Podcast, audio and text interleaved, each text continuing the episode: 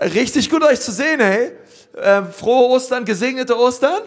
Irgendwer begeistert darüber, dass Jesus wirklich auferstanden ist und er lebt und okay, ich bin es auch.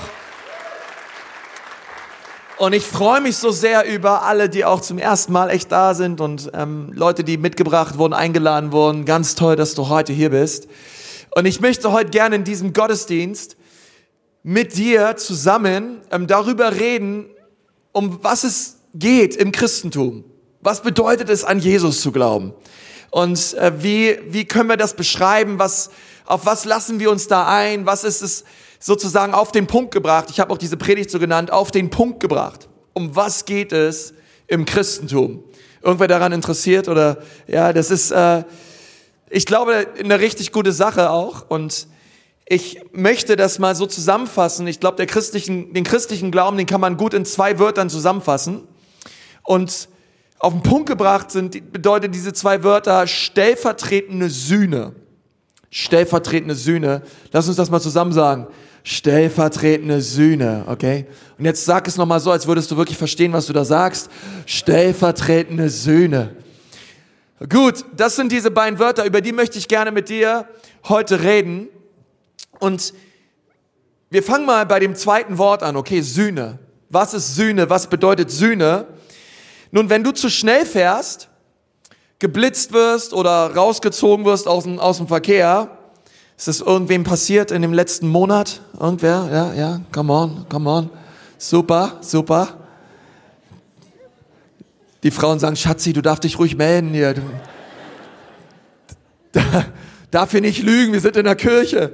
Ähm, und, und wenn du, wenn du geblitzt wurdest, dann musstest du für deine Tat sühnen. Okay, das bedeutet, du musstest ein, und jetzt kommt ein richtig cooles deutsches Wort, das bedeutet Bußgeld. Äh, du musstest ein Bußgeld zahlen an eine bestimmte Behörde und du musstest es sühnen. Das bedeutet, du musstest etwas begleichen, du musstest einen Preis bezahlen, du musstest Geld überweisen, denn es gab ein Urteil gegen dich und dieses Urteil lautet, du bist zu schnell gefahren und du musst ein Bußgeld zahlen. Das bedeutet, du musst sühnen für deine Tat, und es ist egal, ob das jetzt 15 Euro waren wegen falsch parken oder 125 Euro oder 530 Euro, je nachdem, was du getan hast.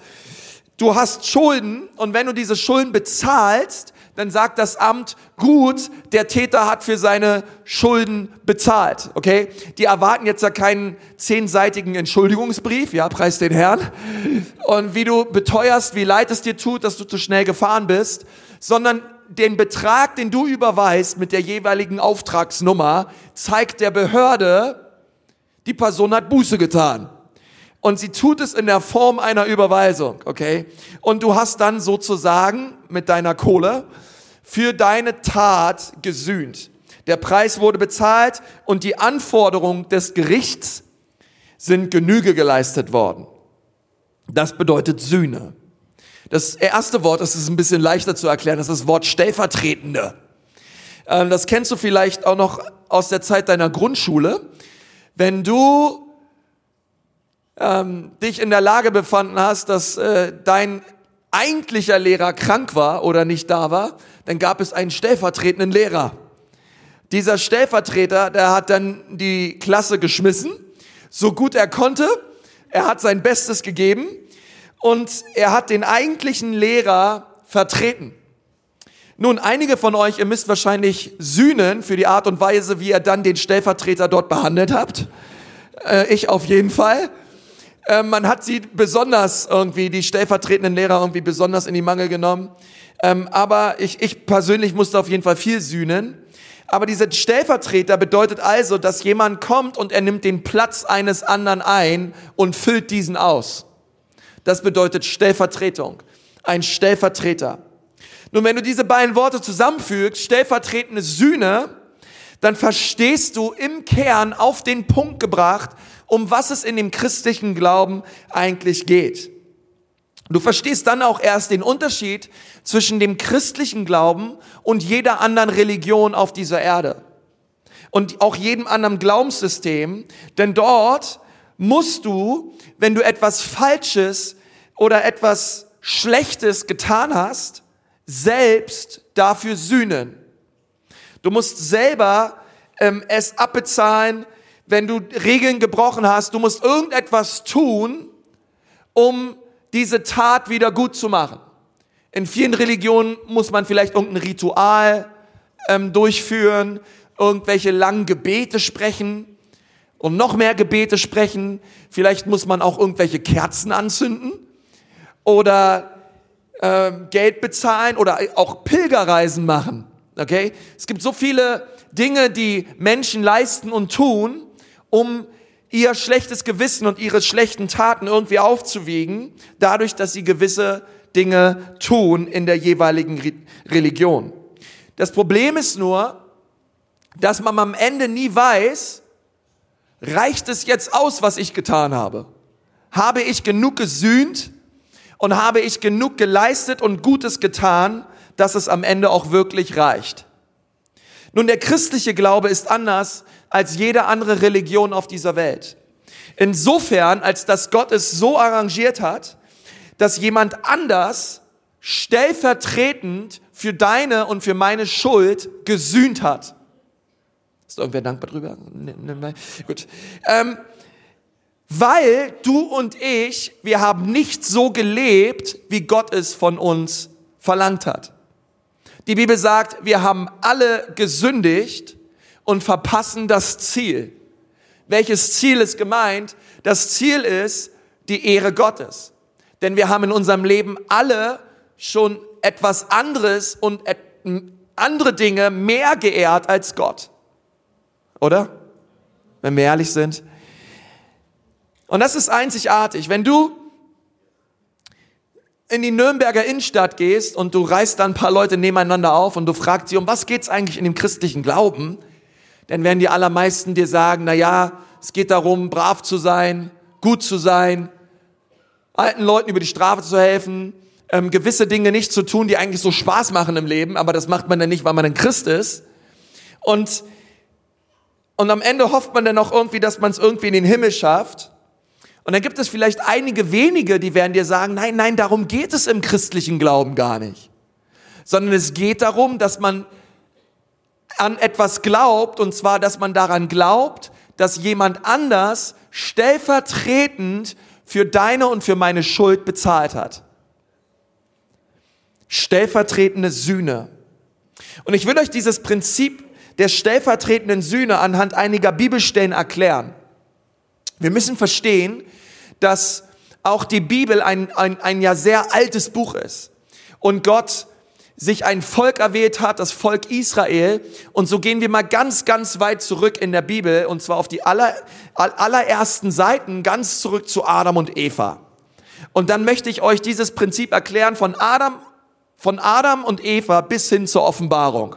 Seid ihr dabei? Dreieinhalb Stunden bin ich fertig. Ich gebe mein Bestes, schneller, schneller zu sein. Aber Adam und Eva, wisst ihr, Adam und Eva hatten richtig viel Spaß. Wenn du, ich hoffe, du, du weißt, wer Adam und Eva ist. Ja, das sind diese, diese zwei, die immer so gemalt wurden. Adam hatte dann mal ein Blatt da, ein Blatt da, ein Blatt da unten. Und dann ist immer, sind die zwei immer so durch, durch den Garten Ehen gerannt. Okay, das sind Adam und Eva. Die hatten richtig Spaß, die hatten die Freude ihres Lebens. Die haben einfach die Welt genossen, die Gott erschaffen hat. Sie haben, sie haben Gott gekannt persönlich, sie waren befreundet mit ihm. Und Gott hat gesagt, ihr sollt alles genießen an diesem Garten. Ihr sollt eure Freude haben und ihr sollt Spaß haben. Es gibt keine Grenzen, okay? Ihr habt einfach Spaß. Es gibt nur eine Sache, die dürft ihr nicht tun. Es gibt eine Grenze. Und zwar gibt es in diesem Garten einen Baum und von dem dürft ihr nicht naschen. Okay, da, da, da hängt keine Ostereier dran, aber da hängt eine Frucht dran. Und ich möchte nicht, dass ihr von diesem Baum esst. Aber alles andere dürft ihr machen. Ist interessant, oder? Was der Mensch dann tut. Natürlich, der Mensch geht zu diesem einen Baum, Adam und Eva gehen hin und Adam per Räuberleiter hilft der Eva an die Frucht zu kommen. Eva isst von der Frucht, sie gibt es ihrem Mann, beide essen. Und sofort wussten sie, oh Mann, wir haben was falsch getan. Wir haben es echt vermasselt. Gott hat gesagt, eine Sache dürfen wir nicht tun und genau die eine Sache haben wir getan. Und sofort, sagt die Bibel, schämten sie sich. Da war ein, ein Schuldbewusstsein in ihnen, dass sie genau wussten, dass sie die Sache getan haben, die Gott nicht wollte. Also haben sie sich versteckt. Und Gott in seiner Liebe machte sich auf die Suche. Ist irgendwer dankbar für einen Gott, der sich auf die Suche macht nach uns, okay? Gott machte sich auf die Suche und er hat Adam und Eva gefunden und dann hat Gott etwas getan, das haben Adam und Eva noch nie gesehen. Gott nahm sich ein Tier, Gott hat dieses Tier geschlachtet und jetzt, ich meine, vielleicht ist es schon zu spät, aber wenn du ein ganz großer Tierfreund bist, kannst du dir kurz die Ohren zuhalten. Dann hat er diesen Tieren die Felle abgezogen und hat diese Felle Adam und Eva gegeben, damit sie ihre Scham und ihre Blöße, ihre Nacktheit verdecken. Und Adam und Eva haben das gesehen und sie haben etwas gesehen, was sie noch nie zuvor gesehen haben in ihrem Leben. Sie haben Tod gesehen. Sie haben Blut gesehen. Etwas, was es noch nie vorher gab, denn es gab keinen Tod. Es gab kein Blut, sondern es gab nur Frieden. Und auf einmal merken sie, ey krass, unsere Sünde, unser Ungehorsam führte dazu, dass ein unschuldiges Tier für uns gestorben ist. Etwas, was es vorher nie gab. Ein unschuldiges Tier wurde hingegeben für die Sünde von Adam und Eva. Wenn wir dann weiterlesen und uns die Geschichte anschauen über das Volk Israel, wie sie versklavt waren in Ägypten, vielleicht kennst du das aus einem Kinofilm oder so, und dort war das Volk Israel in Ägypten und Gott, Gott, Gott sandte Plagen nach Ägypten und der Pharao wollte sie nicht gehen lassen. Und Gott hat gesagt, okay, zum Schluss, Pharao, weil du mein Volk nicht ziehen lassen möchtest aus Ägypten, wird es einen, einen Engel geben. Die Bibel sagt einen Todesengel. Und dieser Engel wird von Haus zu Haus gehen und er wird die Erstgeburt töten. Es sei denn, es, er findet Häuser und er findet Türrahmen, an denen Blut geschmiert wurde. Okay, es hört sich ziemlich abgefahren aus, an ist es auch alles, aber damals war es nun mal so. Ähm, und er hat gesagt, hey, ich möchte, dass ihr euch ein Lamm nehmt, dass ihr dieses Lamm schlachtet und dass ihr das Blut dieses Lammes an euren Türpfosten schmiert. Und wenn immer der Engel kommt und er sieht Blut, wird es kein Tod geben. Und die Ägypter, die haben zu, zu den Ägyptern hat Gott das übrigens auch gesagt. Aber die haben gesagt, das interessiert uns schon, was Gott sagt. Wir machen unser eigenes Ding. Und die Israeliten, sie sind, die Männer, sie sind raus. Sie haben ein, ein Lamm geschlachtet und sie haben es an den Türpfosten, dieses Blut des Lammes an, das, an den Türpfosten geschmiert. Und sie haben erlebt, dass dieser Engel an ihnen vorbeigezogen ist und es keinen Tod gab. Aber es gibt ganz, ganz viele Haushalte, wo die Erstgeburt gestorben ist. Aber jetzt stell dir vor, dieser, dieser Mann, dieser Familienvater, er geht raus aus seinem Haus, er nimmt sich ein Lamm und bringt dieses Lamm um und sein Sohn sieht ihn und sagt, Papa, was machst du da? Warum bringst du dieses, dieses reine, süße Lämmchen um? Und der Vater schaut seinen Sohn an und sagt ihm, Sohn, dieses Lamm bringe ich um, damit du nicht umgebracht wirst. Denn unser Ungehorsam und unsere Sünde führte dazu, dass Gott Gericht hält. Und es gab nur einen Weg raus. Ein unschuldiges Tier ist gestorben, damit ein Mensch leben konnte. Im gesamten Alten Testament gab es Sühneopfer. Und das bedeutet, sie nahmen Lämmer und haben sie im Tempel als Opfer Gott dargebracht, damit ihre Schuld gesühnt wurde. Denn es musste immer etwas sterben, wenn jemand gesündigt hat. Und so gab es diesen Höhetag, diesen Yom Kippur, diesen Versöhnungstag. Ähm, da besprengte der Hohepriester die Bundeslade mit Blut von Lämmern und er brachte, er, er nahm dieses Lamm und er legte seinen Kopf auf dieses Lamm und er hat dann gebetet und hat gebetet, Gott, alle Schuld des Volkes komme jetzt auf dieses Lamm. Und dann wurde dieses Lamm umgebracht. Und dann hat er einen Ziegenbock genommen, ist mit diesem Ziegenbock außerhalb der Stadt gegangen, in die jüdische Wüste und hat mit dem ganzen Volk, hat gebetet, Gott, auch die, die Sünden des Volkes komme auf diesen Sündenbock. Und er hat dann diesen Sündenbock in die Wüste freigelassen. Und, und dieser Sündenbock ist einfach in die Wüste gelaufen. Und dann hat der Priester gesagt, schaut euch den Sündenbock an. Jetzt sind euch eure Sünden vergeben und sie verlassen euch. Aber wie, wie, wie, wie immer auch, auch dort, Lämmer sind gestorben, Tiere sind gestorben, weil ein Volk gesündigt hat. Stellvertretende Sühne. Wenn wir ins Neue Testament kommen, schaut es anders aus. Im Alten Testament war es Standard, dass man Tiere geopfert hat. Aber dann kommen wir zum Neuen Testament, das ist die zweite Hälfte in deiner Bibel. Und da gibt es einen, einen Mann, der hieß Johannes der Täufer. Und der stand in dem, in dem Jordanfluss. Und er sah Jesus, wie Jesus in, in den Jordan ging, um sich taufen zu lassen. Und er zeigte auf Jesus. Und er hat gesagt, ey Leute, schaut mal alle her, das ist das Lamm Gottes, welches hinfortnehmen wird die Sünden dieser Welt. Schaut, das ist das Lamm. Und die Leute, die das gehört haben, die konnten ihren Ohren nicht trauen, denn jeder in der Menge kannte das, das, diese Opferrituale aus dem Alten Testament. Sie wussten, dass es immer ein Tier gab, welches geopfert wurde. Und sie dachten wahrscheinlich, oh nein, Johannes, du sagst da was Falsches. Das kann doch nicht sein. Du redest über ein menschliches Opfer?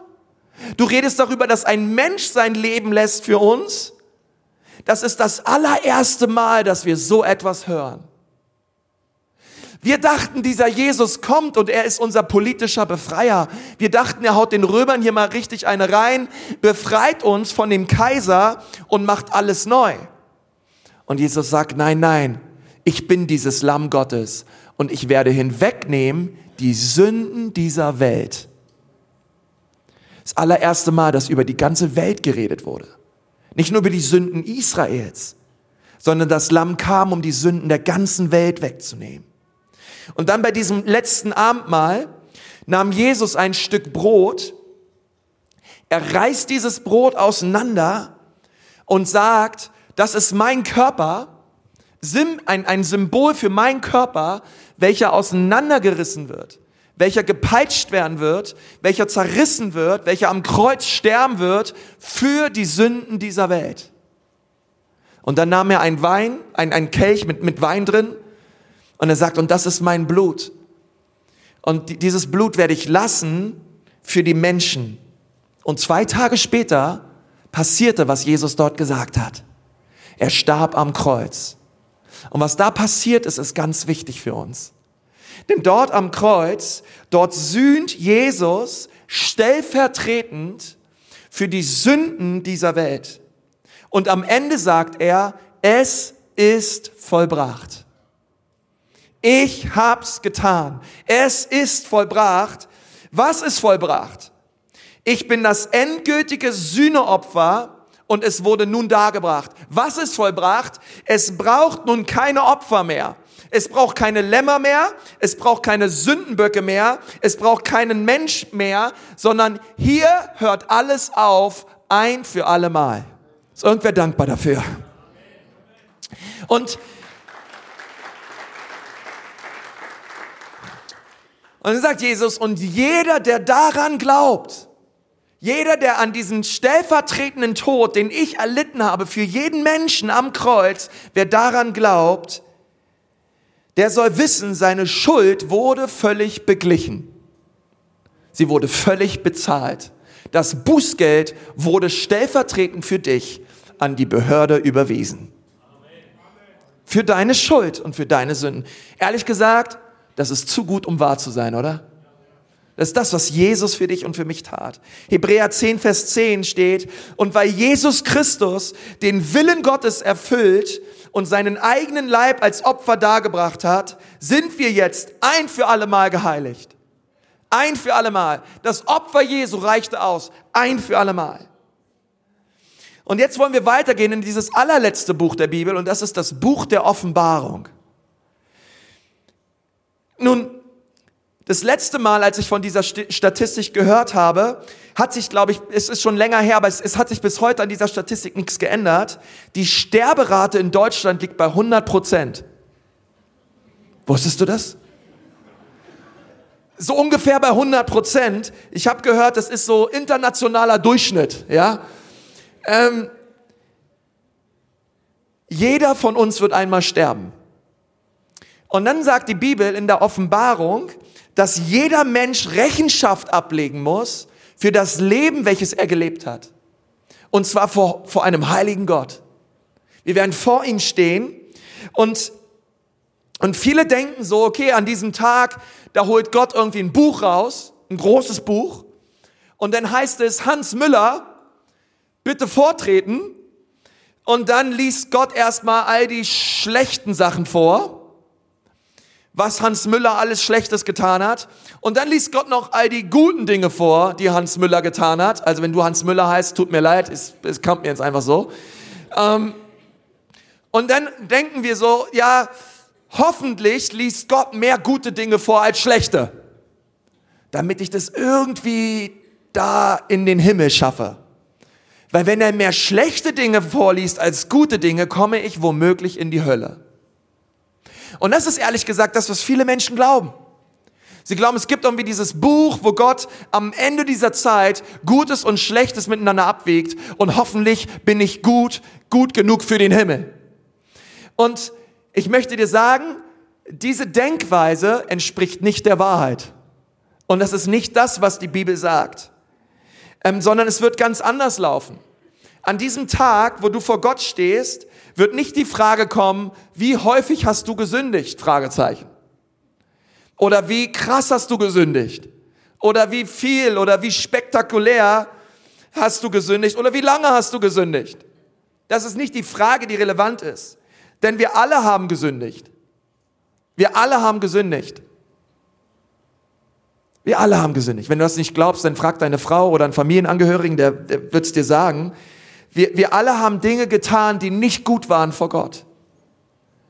Und, und die Frage lautet daher, nicht, nicht wie, wie häufig hast du gesündigt, sondern wer wird für deine Sünde zahlen? Wer wird deine Schuld begleichen? Das ist die Frage. Und dann gibt es zwei Optionen auf diese Frage. Also wer wird die Schuld, wer wird den Schuldschein, wer wird das Bußgeld bezahlen in meinem Leben? Zwei Optionen. Das erste ist, ich kann selbst sühnen. Ich kann selber den Preis bezahlen. Und die Bibel sagt, der Sünde Lohn, der Preis der Sünde ist der Tod. Und ich kann sagen, ich zahle diesen Preis selber und zwar findet dieser Tod statt an einem Ort weit, weit weg von Gott, weit weg von seiner Liebe, weit weg von seiner Vergebung. Und Jesus sagt, dieser Ort ist so grausam, da wird es viel Zähneknirschen geben. Warum gibt es an diesem grausamen Ort eigentlich so viel Zähneknirschen? Weil die Menschen dann sagen werden, oh Mann, warum habe ich Option 1 gewählt? Warum will ich für meine eigenen Sünden zahlen? Ich bereue es. Und ehrlich gesagt, das ist auch nicht der Wille Gottes für dein Leben, Option eins. Denn er ist, er hat den Himmel verlassen, er ist am Kreuz für dich gestorben, damit es einen anderen und viel, viel besseren Weg gibt, den du einschlagen kannst für dein Leben. Und das bedeutet, ich danke Jesus, dass er bereits für mich bezahlt hat und er ist meine einzige Hoffnung. Er ist mein einziger Retter, wenn ich vor Gott stehe. Auf ihn zeigen zu können und zu sagen, danke Jesus, du hast für mich die Schuld, die ich vor Gott habe, beglichen. Das ist, ein, das ist der einzige Weg. Und, und wir lesen das in 2. Petrus 3, Vers 9. Jesus hat Geduld mit euch und will nicht, dass jemand verloren geht, sondern dass jeder Mann zu ihm umkehrt. Ist das nicht stark? Dass Jesus möchte, dass jeder zu ihm kommt? Ich möchte dir sagen, wenn du hier sitzt, egal was du getan hast, egal wie deine Vergangenheit ausschaut, Jesus möchte, dass du zu ihm kommst und dass du seine Vergebung erlebst. Offenbarung 3, Vers 20. Siehe, ich stehe vor der Tür und klopfe an. Wenn jemand meine Stimme hören wird und die Tür auftun wird, zu dem werde ich hingehen, hineingehen und Gemeinschaft mit ihm haben und er mit mir. Die Bibel sagt also, dass Jesus an der Tür klopft und dass er rein möchte. Wo möchte er rein? Er möchte rein in dein Herz. Er möchte hinein in dein Leben. Und der Mensch kann diese Entscheidung treffen und sein Herz öffnen und sagen, ja, Jesus, bitte komm in mein Leben. Bitte komm in mein Herz. Bitte bezahle du für meine Sünden, denn davon habe ich ganz viele getan. Bitte vergib mir, Jesus. Bitte rette mich, Jesus. Und ich möchte dir sagen, ich habe das getan in meinem Leben. Ich habe diese Entscheidung getroffen, als ich ein junger Mann war und ich habe Jesus gebeten, dass er in mein Leben kommt. Und ich möchte dir sagen, er hat mein Leben total verändert. Und er hat es bei so vielen Menschen getan in unserer Kirche. Und er möchte es auch bei dir tun. Wir alle hatten mal diesen Zeitpunkt, wo wir uns für Jesus entschieden haben. Wir alle hatten ihn. Nun, wenn ich mit über, über, wenn ich mit Leuten über Gott rede und ehrlich gesagt, ich mache das total gerne, das ist einer meiner mein, ein, mein, mein absolutes Lieblingsthema, mit Leuten über Gott zu reden. Und wenn ich sie frage, hey, und, und gestern waren wir auch wieder auf der Straße und wir haben mit Menschen über Jesus geredet und, und, und ich stelle diesen Menschen diese Frage, glaubst du denn an Jesus? Dann sagen die meisten, ich bin katholisch, bin evangelisch.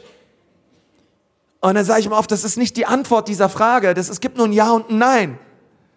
Und, und oft, wenn du da mit Leuten darüber redest, äh, was es denn bedeutet, an Jesus zu glauben und was sie so ein, einfach so in ihrem Glauben auch hält, dann reden viele Leute darüber, dass sie gut sind und dass Gott sie in den Himmel lassen wird, weil sie gut sind, weil sie gute Dinge tun und ähm, moralisch gut drauf sind.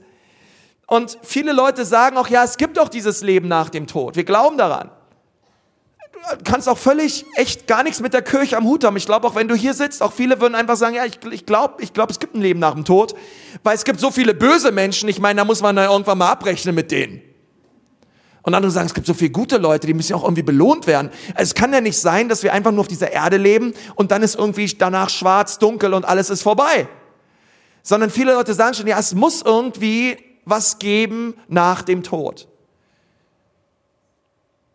Aber ich sag dir, der, der Weg dorthin, der Weg in die Herrlichkeit Gottes und der Weg in den Himmel, er läuft nicht darüber, er läuft nicht über deine Güte.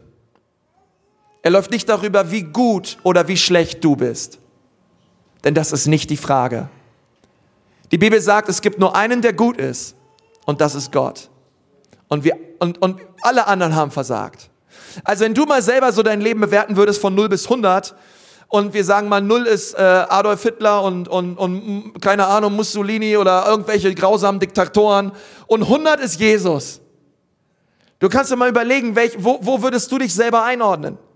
Wie, wie, wie, wie moralisch gut bist du drauf?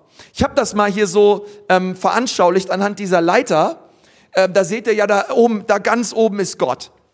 Also Gott ist, würdet ihr auch schon zugeben, oder? Gott, Gott gehört ganz oben auf die Leiter, oder? Also fast ganz oben, weil wir haben es ein bisschen runtergemacht, damit ihr ihn besser sehen könnt. Das ist immer, wir wollen, dass Leute Gott sehen. Ähm, aber Gott ist da ganz oben. Das bedeutet, Gott ist echt perfekt. Gott ist rein. Gott ist ohne Fehler und ohne Sünde. Und ähm, wenn ich mit Leuten drüber rede, wer, wer glaubst du, wer, wer war ein guter Mensch? Wer, wer, wer lebt ein richtig gutes moralisches Leben? Sagen die allermeisten Leute so Mutter Teresa. Oder wer von euch hätte auch Mutter Teresa gesagt? Irgendwer? Okay, ähm, Mutter Teresa, ich bin voll dabei. Ähm, Mutter Teresa und sie steht ja für dieses Gute, weil sie war eine, sie war eine, eine, eine, eine richtig gute Nonne und hat richtig viel Gutes bewirkt und hat richtig vielen armen Menschen geholfen. Aber es ist interessant, dass wenn du dich ein bisschen mit ihrer Biografie auseinandersetzt, dann wirst du sehen, dass auch Mutter Teresa ihre Schwächen und ihre Fehler hatte. Wusstest du das? Als sie zum Beispiel nach Kalkutta gehen wollte, da hat man sie nicht gelassen. Und ihr Orden hat gesagt, nein, nein, also hier, Teresa, das gibt's nicht, also du gehst da nicht hin, das ist viel zu weit und ähm, das ist nichts für dich und wir sehen dich da auch nicht und so. Und da war sie richtig sauer drüber. Und da hat sie einige richtige böse Briefe geschrieben an ihren Orden.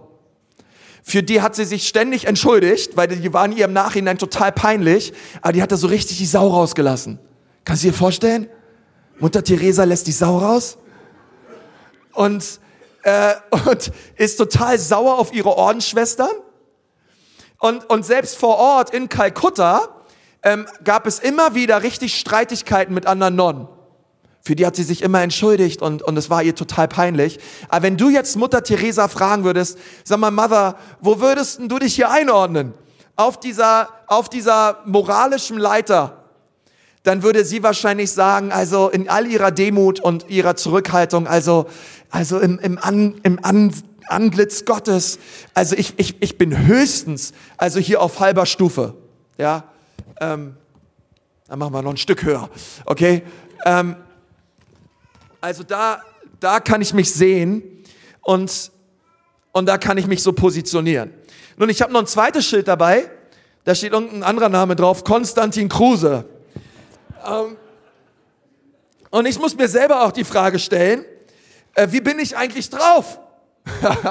Kannst auch meine Frau fragen. Ähm, ich, das reicht ja schon, wenn ich mich mit Gott vergleiche, aber wenn ich mich mit Mutter Teresa vergleiche, ich muss sagen, ich habe manchmal ganz schöne Macken, ich hau manchmal ganz schön Sachen raus, die gehen überhaupt nicht. Und ich habe echt meine Schwächen und meine Fehler. Wer von euch weiß, was ich meine? Also nicht nur über mich, sondern auch über dich persönlich. Ja. Äh, ich ich habe echt manchmal so, da muss ich echt Buße tun. So und, und, und sag manchmal Dinge, die sind nicht in Ordnung, denke Dinge, die sind nicht in Ordnung und so weiter. Und ich bin auch Pastor. Wo, wo ordnest du dich denn erst ein? Ja, der, ähm, und und ich würde sagen, also Mother Teresa, also da bin ich mindestens noch mal eine große Stufe weiter unten. Ähm, und und nee, also da bin ich mal hier so, okay? Also das, ähm, da, da, da kann ich mich ungefähr positionieren. Und die Frage ist, wo bist du in all dem? Ja, vielleicht wirst du sagen, ich bin genau auf gleicher Höhe mit dem Konsti. Ich bin ein Stück darüber ein Stück darunter ist das alles in Ordnung. Aber ich frage mich, es geht schon los, ja. Der Herr, der Herr richtet mich und sagt, Konsti, also so gut bist du doch nicht. ähm, ist alles einstudiert hier. Okay. Ähm, es, es, gibt, es gibt eine Lücke, falls es dir bewusst ist. Es gibt eine Lücke zwischen dem, wo du bist und dem, wo Gott ist. Es gibt eine Lücke. Es gibt eine Lücke. Es gibt eine Lücke zwischen dem, wo Mutter Teresa ist und wo Gott ist. Es gibt eine Lücke. Du bist nicht bei Gott, sondern da gibt es eine Lücke, da gibt es einen großen, großen Abstand. Und die Frage des Tages ist, was tust du mit dieser Lücke?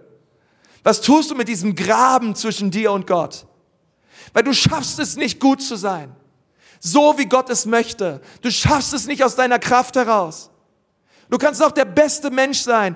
Wir alle fallen immer wieder und wir alle sündigen immer wieder. Was tust du, um zu Gott zu kommen? Und ich möchte die Antwort geben. Und die Antwort ist ganz einfach. Die lautet, hör auf zu klettern. Hör auf, durch, aus deiner eigenen Kraft heraus und durch dein Gutdünken und durch deine guten Werke versuchen, zu Gott zu kommen, denn du wirst es nicht schaffen. Tue lieber etwas ganz anderes. Fang an zu beten und zu sagen, Jesus, ich danke dir, dass du diesen Graben überwunden hast zwischen dort, wo ich bin und dort, wo Gott ist. Ich danke dir, Jesus, dass du all meine Sünden am Kreuz für dich genommen auf mich genommen hast und, und dass du mir vergeben hast und dass du alles auf dich genommen hast, damit ich nicht sterben muss. Jesus, ich danke dir dafür, dass es nicht länger um eine Leiter geht, sondern dass Gott heruntergekommen ist zu uns, um Gemeinschaft mit uns zu haben, um mit uns in Beziehung zu leben, okay? Vergiss die Leiter. Es geht nicht um die Leiter. Es geht darum, dass wir in Beziehung mit Gott leben. Und wir können nur in Beziehung mit Gott leben, wenn wir Jesus einladen in unser Leben und bekennen, Jesus, ich bin nicht so gut, wie ich immer tue, aber du bist gut. Und du hast am Kreuz für mich bezahlt. Ich danke dir dafür. Amen. Ihr Lieben, das ist der einzige Weg. Es gibt keinen anderen Weg. Und so viele Menschen in unserer Kirche sind diesen Weg gegangen und haben es erlebt, dass es wahr ist, was in der Bibel steht. Dass Jesus uns unsere Sünden vergibt und nicht länger an sie denkt. Wie, wie kannst du das erleben, dass Jesus auch in dein Leben kommt? Es gibt drei, drei Dinge, die du tun kannst. Das allererste ist, ähm, die Bibel sagt, du musst umkehren von deinen Sünden. Und das bedeutet, dass du sagst, Gott, es tut mir leid, dass ich gesündigt habe. Es tut mir leid, dass ich mein eigenes Leben gelebt habe und ich bitte dich, dass du mir vergibst. Das ist so Das, das ist es. Sagen, Gott, es, es tut mir leid. Ich komme zu dir. Bitte vergib mir. Das zweite, was du tun kannst, ist, du kannst Jesus im Glauben aufnehmen. Das bedeutet, du lädst ihn ein, im Glauben in dein Herz zu kommen und zu sagen, Jesus, ich danke dir für deinen stellvertretenden Tod am Kreuz für mich. Ich danke dir, dass du mich liebst. Und ich danke dir, dass du am Kreuz mein Tod gestorben bist, damit ich leben darf. Ich danke dir, dass du auferstanden bist, damit ich leben darf. Und ich nehme das im Glauben an und ich glaube, dass du es für mich getan hast. Und ich danke dir dafür. Und das dritte ist, du kannst es, du kannst es öffentlich bekennen. Die Bibel sagt, dass wenn wir mit unserem Herzen glauben, mit unserem Mund bekennen, dass Jesus Retter ist, dann sollen wir errettet werden. Jesus sagt, wenn ihr euch zu mir bekennt vor Menschen, dann bekenne ich mich zu euch vor meinem himmlischen Vater. Und du kannst das laut bekennen, du kannst es ausrufen, du kannst, du kannst es laut sagen, Jesus, ab heute glaube ich an dich.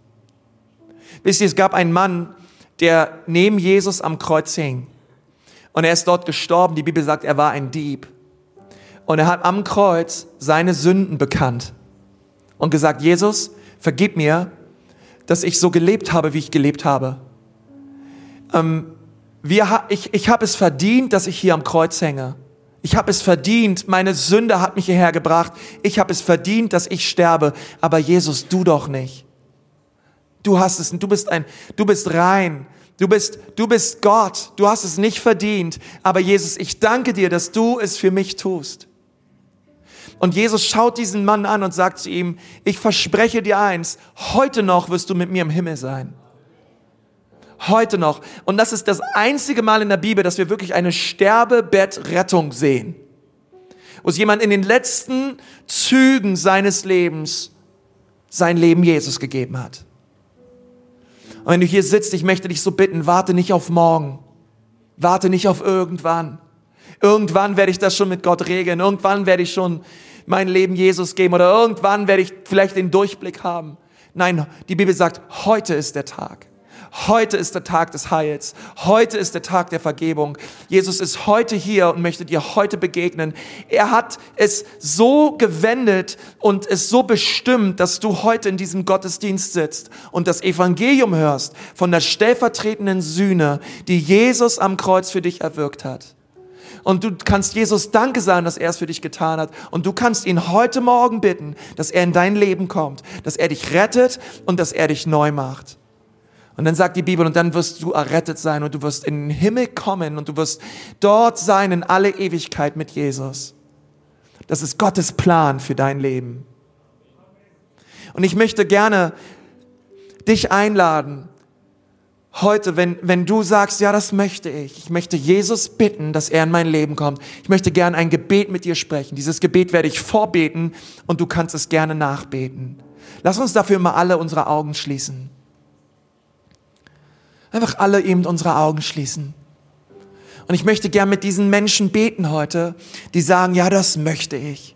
Ich möchte, dass Jesus in mein Leben kommt. Ich möchte ihn bitten, dass er meine Sünden mir vergibt und dass er mich neu macht.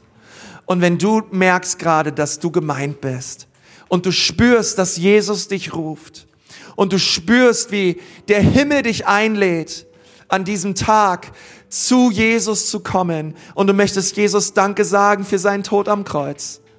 Und zum allerersten Mal ihn zu deinem Herrn und deinem Retter machen, dann möchte ich dir sagen, dass Jesus dich hört und dass er dir begegnen möchte, gerade dort, wo du sitzt. Und wenn du gerne dieses Gebet mit mir zusammen sprechen möchtest, dieses Gebet der Lebensübergabe, dann bitte ich dich mal dort, wo du gerade sitzt, dass du mal deine Hand hebst und sagst, ja, das bin ich. Öffentlich, ja, das bin ich. Ich möchte Jesus heute mein Leben geben. Danke, hier vorne, deine Hand sehe ich, deine Hand da drüben sehe ich auch, deine sehe ich auch, deine sehe ich auch, deine sehe ich auch, deine Hand sehe ich auch. Dankeschön, eure beiden Hände sehe ich auch. Sind noch mehr Menschen da, die sagen, Jesus, komm und rette mich. Wunderbar. Wer ist noch da, sagt, Jesus, ich brauche dich, rette mich. Wunderbar, danke Jesus. Komm, lass uns gemeinsam beten. Super, gute Entscheidung. Lass uns gemeinsam beten. Herr Jesus Christus, bitte komm in mein Leben. Bitte vergib mir meine Schuld. Danke, dass du am Kreuz für mich gestorben bist. Danke, dass du den Preis für mich bezahlt hast. Heute mache ich dich zu meinem Herrn und zu meinem Erlöser. Es tut mir leid, dass ich mein Leben bislang ohne dich gelebt habe. Aber heute sage ich Ja zu dir. Und ich danke dir, dass dein Blut mich reinwäscht von all meiner Schuld. In Jesu wunderbaren Namen. Amen.